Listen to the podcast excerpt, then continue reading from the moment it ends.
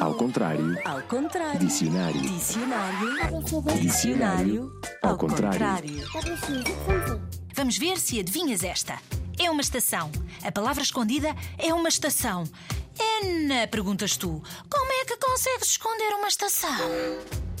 Não, não é uma estação de comboios, nem uma estação de metro, nem é uma estação de rádio, também não é uma estação de televisão.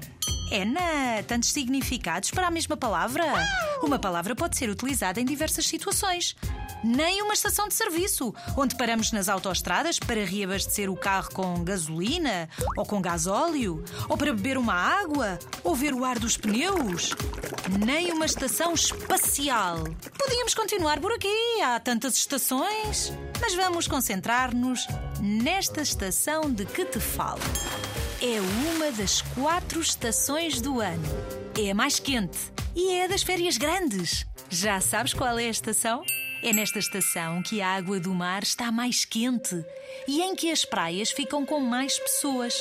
Os dias vão diminuindo, ficando cada vez mais pequeninos e as noites aumentando. Isto é, anoitece cada vez mais cedo e os dias começam a ficar mais curtos é uma palavra com duas sílabas e um til. Sabes qual é o til? É aquele sinal que parece uma onda do mar. Começa pela letra V e rima com cão, pão, caminhão, trovão, mão, não. Adivinhaste? Claro que sim. Verão.